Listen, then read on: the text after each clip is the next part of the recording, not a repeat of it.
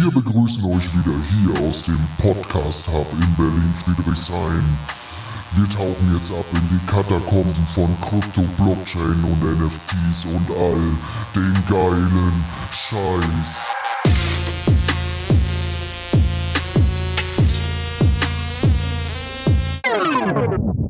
Das ist Berlin, verstehst du?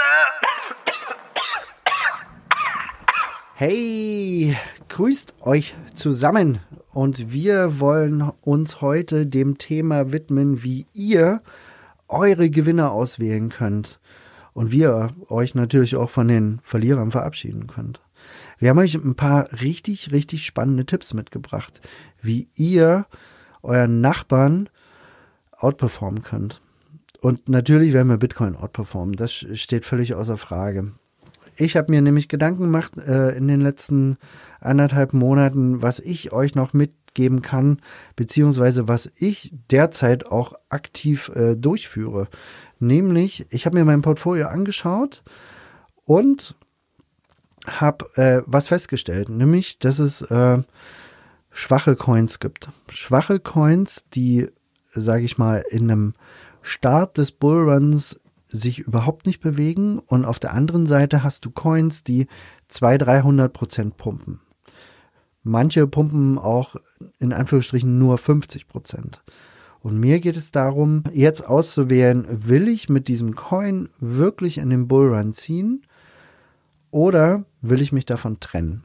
Ich habe mich zum Beispiel von gewissen Coins in der jüngsten Vergangenheit getrennt. Einer ist davon ähm, Casper Casper ist äh, nicht Casper, nicht K-A-S-P-A, sondern Casper ist C-S-P-R. Und Casper hat in den letzten anderthalb Monaten sich überhaupt nicht bewegt und deswegen ist er bei mir rausgeflogen. Und ähm, wenn ihr auch so Coins im Portfolio habt, die sich vielleicht in den letzten anderthalb Monaten nicht bewegt haben, dann müsst ihr euch natürlich die Frage stellen.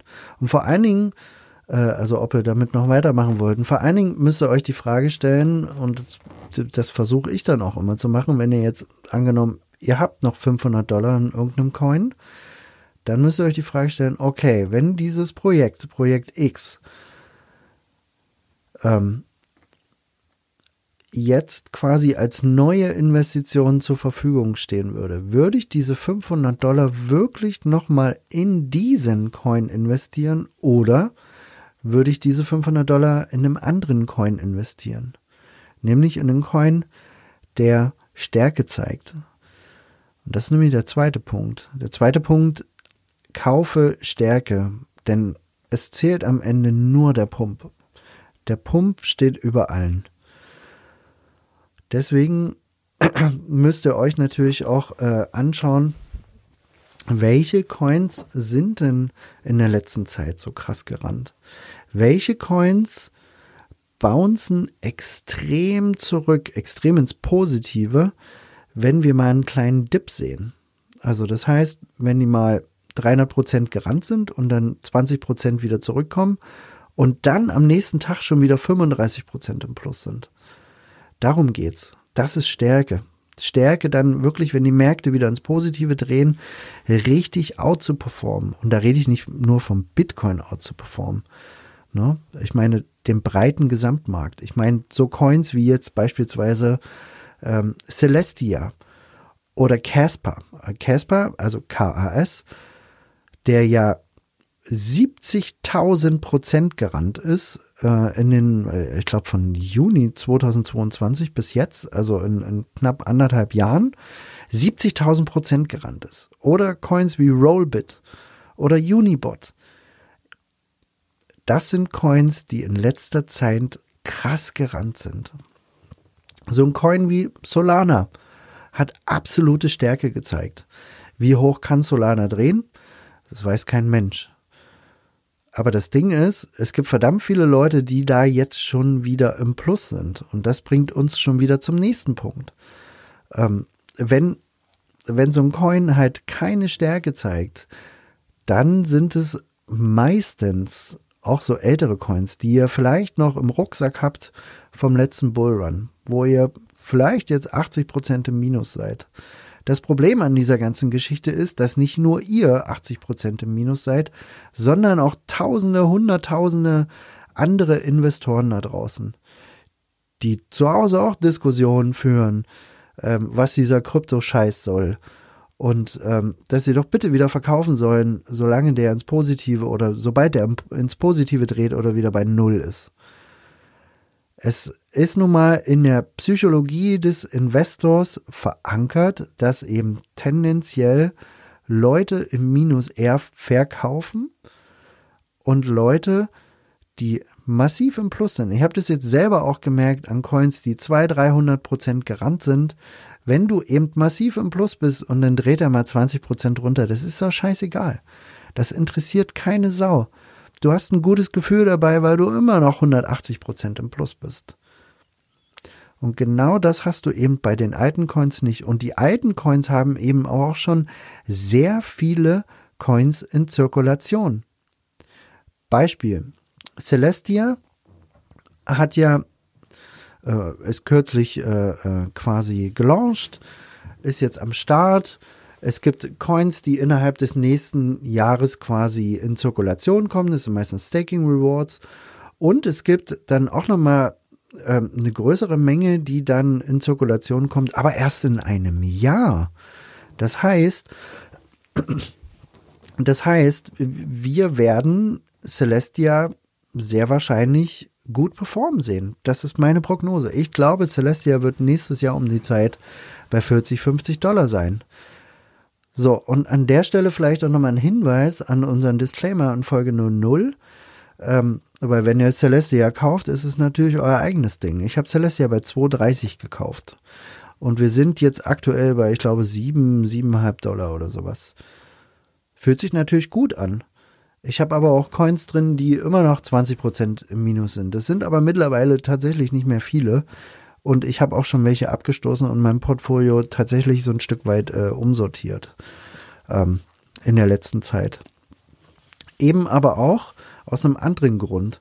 Nicht nur, um neue Coins reinzulegen. Und mit neuen Coins meine ich im Übrigen auch Coins, die noch gar nicht da sind.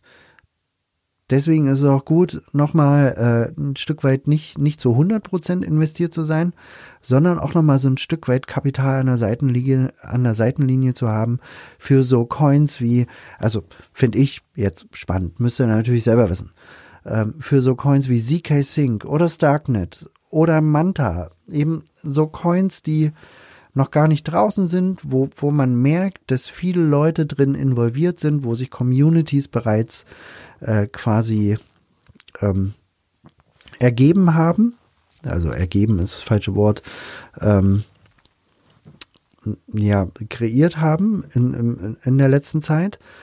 Und äh, das wird gut performen. Und wenn diese Projekte gute Airdrops aus, äh, ausschütten, dann werden die auch gut performen. Wir haben das bei Celestia gesehen. Du musst es nur, äh, Timing ist super wichtig, auch bei Airdrops. Wenn du halt einen Airdrop rausschmeißt, äh, wenn der Markt noch sehr negativ ist, dann äh, brauchen die Leute halt Kohle und tendieren dazu, äh, die Dinger zu verkaufen und dann hast du halt so ein, so ein L-Chart. Also das heißt, du fängst relativ weit oben an und fällst dann runter, weil das alle verkaufen. Das möchtest du aber, wenn du einen Coin released, nicht haben. Du willst eigentlich ein, ich sage mal, ein Up, Up into the Right Forever äh, Chart haben. Das heißt, du willst immer hochgehen, hochgehen und dann willst du einen Blow-off-Top haben im Bullrun. Und das ähm, sieht man jetzt bei Tia beispielsweise, also Celestia, sehr, sehr schön. Up into the Right Forever. Und ähm, ich habe da auch sehr, sehr schöne Sachen zu Celestia äh, gelesen und äh, auch schon in Erfahrung gebracht, wenn wir nochmal eine separate Folge machen, ist, ist einfach ein mega geiles Projekt, kann ich jetzt schon mal sagen. Nächster Punkt. Spielt einfache Narrative. Mit einfach meine ich, ähm, dass zum Beispiel so ein Narrativ wie AI ähm, mittlerweile kann, kann mit Artificial Intelligence jeder was anfangen oder hat davon schon mal was gehört, weil es eben diesen Chat-GBT-Hype gab in der letzten Zeit. Deswegen ähm, ist es, glaube ich, relativ einfach, jemanden zu überzeugen äh, mit so einem Narrativ wie Artificial Intelligence. Oder was auch noch einfach zu verstehen ist, weil es fast jeder schon mal gemacht hat, ist natürlich Gaming. Gaming versteht jeder, weil jeder schon mal irgendein Spiel irgendwo gespielt hat.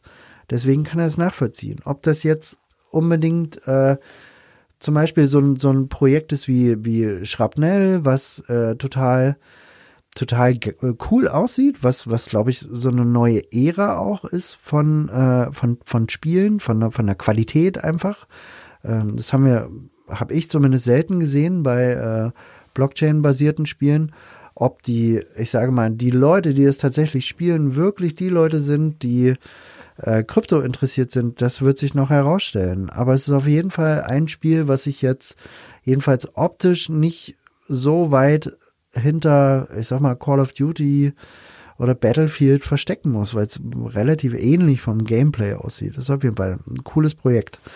Ähm, einfache narrative Protokolle, die, ich sage mal, von ihrem Zweck, von dem, was sie tun, einfach zu erklären sind. Das ist, glaube ich, wichtig. Ähm, damit die Leute das auch einfach verstehen. Ihr müsst halt euch vorstellen, es kommen 2025 sehr, sehr viele Leute dann in Krypto und wollen investieren und wollen noch Geld verdienen. So, und denen musst du halt dieses Geschäftsmodell, dieses Coins in relativ einfachen Worten erklären können und es muss auch einfach zu verstehen sein.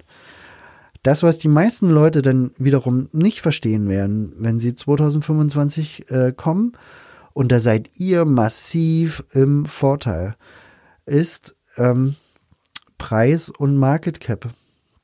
Wir hatten jetzt beispielsweise so äh, Coins im letzten Bullrun, die unglaublich gut performt haben, haben zum Beispiel Hex. Hex hat ein 10.000 X gemacht. Unabhängig jetzt davon, was ihr von Richard Hart äh, haltet oder, oder von Hex oder von Pulse Chain, ist völlig egal. Fakt ist, der äh, Hex hat ein 10.000 X gemacht. Und das ist halt krass. Und am Ende zählt auch nur der Pump. Ähm, und da muss man sich halt äh, auch, auch überlegen, wie wird die, dieser Investor, der 2025 kommt, reingehen. Und wir haben das auch schon im letzten Bullrun gesehen. Ich weiß es noch ganz genau. Wenn ich mich zurückerinnere an den Meme-Coin-Pump, an Dogecoin, äh, ich sag mal, im, im, im ersten Top war das Dogecoin äh, von, von unter einem Cent auf, glaube ich, 80 Cent äh, in der Spitze dann im Mai. Und dann später im, im, im Double Top, also im zweiten Top, ähm, war es dann Shiba Inu. Und Shiba Inu hat einfach verdammt viele Dezimalstellen. Und es ist für Leute, die so einen Coin kaufen, ähm, spielt der Preis eine übergeordnete Rolle, obwohl er das nicht sollte. Der Preis als solches. Also viele Leute erzählen zum Beispiel, wenn sie, wenn sie zuerst zu Krypto kommen, ah, Bitcoin kann ich mir nicht leisten, das kostet ja 40.000 Dollar.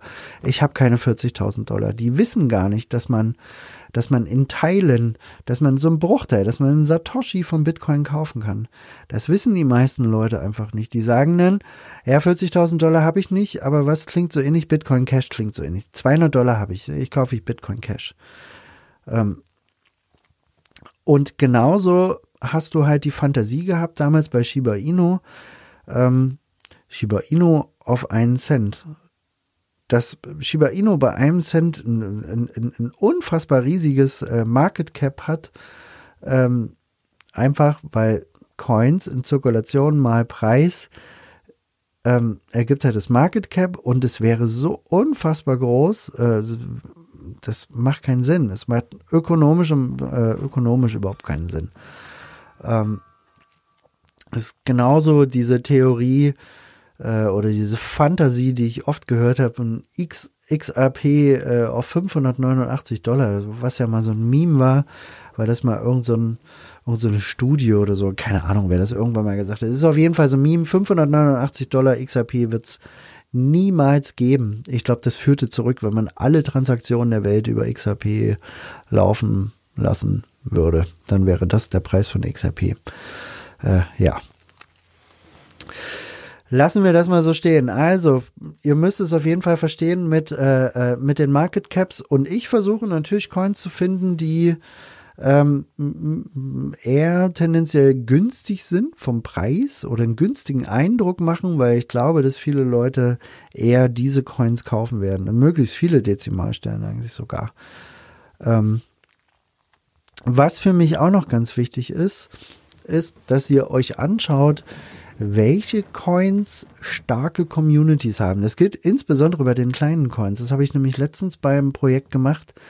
Äh, das heißt XNA, Neuer AI. Werden wir demnächst auch nochmal vorstellen. Und äh, ihr könnt zum Beispiel auf Twitter, könnt ihr so, so einen Ticker eingeben. Könnt ihr zum Beispiel ähm, das Dollarzeichen und dann XNA eingeben und dann könnt ihr sehen, was sind die Top-Posts, die, die, die eben diesen Ticker beinhalten, was sind die letzten Posts und so kriegt ihr dann ein Gefühl dafür, wie viele Leute schreiben darüber, wer sagt was, gibt es irgendwelche wilden Chart-Analysen oder irgendeinen Golden Cross auf dem Chart oder whatever. Oder schreiben die Leute ganz, ganz viel XNA unter, unter einem anderen Beitrag. Das könnt ihr halt alles sehen. Und wenn ich meine äh, starke Communities dann müsst ihr natürlich auch noch mal ein bisschen tiefer gehen und zum Beispiel in die, in, in die Discord-Gruppe gehen. Und dort mal schauen, wie ist dort die Stimmung, wie schreiben dort äh, die Leute, äh, nehmen die Userzahlen zu. Das könnt ihr dann natürlich, insofern es das gibt, zu, zu dem Coin eurer Wahl, eben auch in so einer Telegram-Gruppe machen.